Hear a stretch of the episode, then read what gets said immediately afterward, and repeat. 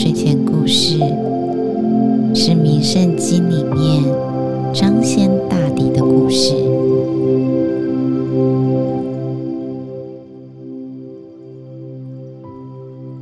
在我们的印象里，掌管送子、庇佑儿童与帮助妇女生育的神明，与女神居多。在《名圣经》中。记载了一位随侍在关圣帝君身边，掌管送子与守护儿童平安、慈祥如父的男神张仙大帝。张仙大帝呢，他是四川眉山人，在成道之前，在游历青山城的时候。就是现在，大概是四川的都江堰那边的时候，巧遇了一位老者。这位老者面有异象，双眼各有两个瞳仁，手中还握有一张竹弓、三颗铁蛋。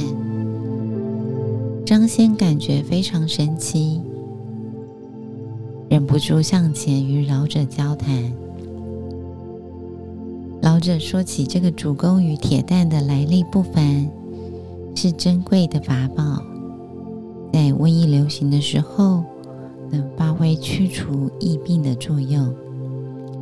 张先听完非常欣喜，心想着长久以来一直盼望能有机会学习度世救人之法，帮助众生离苦得乐的心愿。终于可以实现了。老者细细观察张先的言行举止，觉得他拥有正直、善良、不求名利的人格特质，更怀有一颗救世的慈心，认为他堪称神法宝，便欣然授予。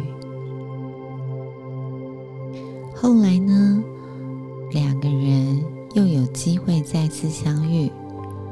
老者更传授了张先其他的济世助人之法。之后的数十年，张先往来时各地，皆以公旦法宝救度世人。他非常的灵验，名声逐渐传开，众。敬之如神，所以尊称他为张仙。因为张仙的本名是张远霄，所以在这时候名声传开，民众就尊称他为张仙。往后，张仙得到成仙后，临难泯念说长生，经常巡视人间，帮助世人。更特别致力于保佑孩童的安全。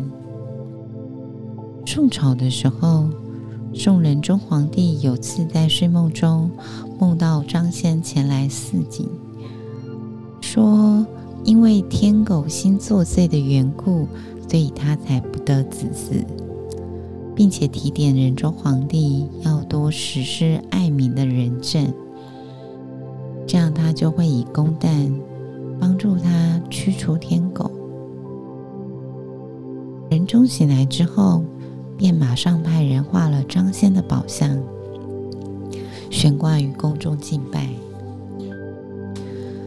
从此之后，民间也渐渐地开始供奉张仙的画像。有孩子的人会祈求孩童免于灾病，没有孩子的人。这是期盼能赐予他们子嗣，而历代获得护佑的人是有所闻。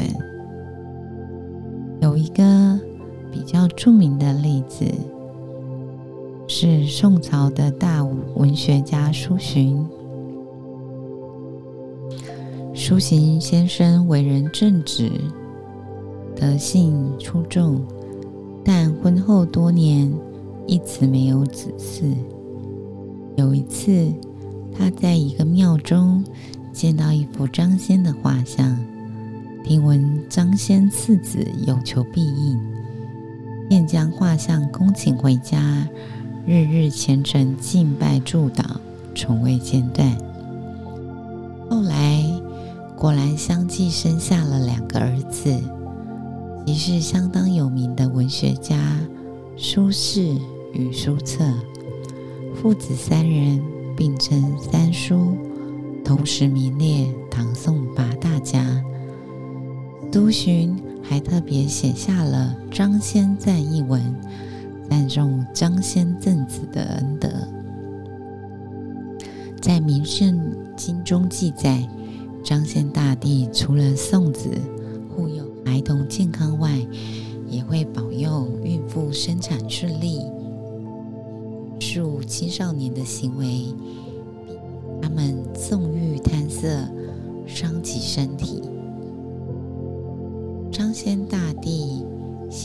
善良，悲悯众生，故能获得其缘，得四同仙翁传授仙宝。在升天为神之后，依然持续济世救人。守护挽救了许多家庭的健全和幸福。张仙大帝的故事，是想要告诉我们：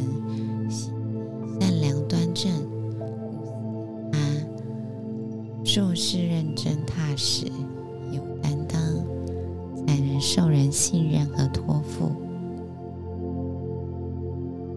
我一直对一句话很有很深的印象。这句话是这么说的：“他说，善良是一种选择。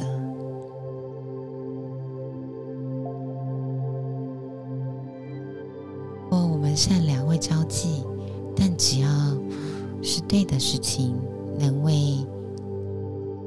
你、你身边的人、社会带来正能量，嗯，坚定其次的努力去做，都是很棒的事情。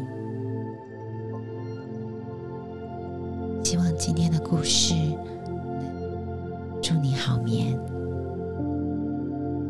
晚安。